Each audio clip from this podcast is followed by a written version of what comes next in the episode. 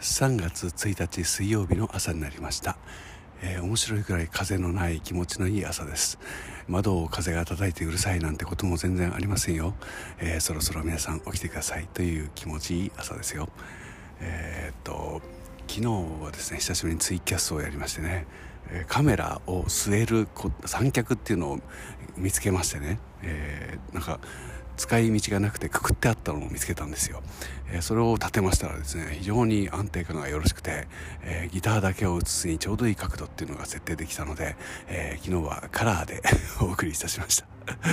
ギターを弾く人がねえー、は右手も左手もしっかり見える角度っていうのをやってみましたよ。見てみてください、えー、こう顔まで映すとですねどうしても緊張してしまうんですけど顔顔が映ってないとなると本当に楽な気持ちで歌えるっていうのは困ったもんですね、えー、次回は顔が映っても大丈夫なように 頑張りたいなと思います。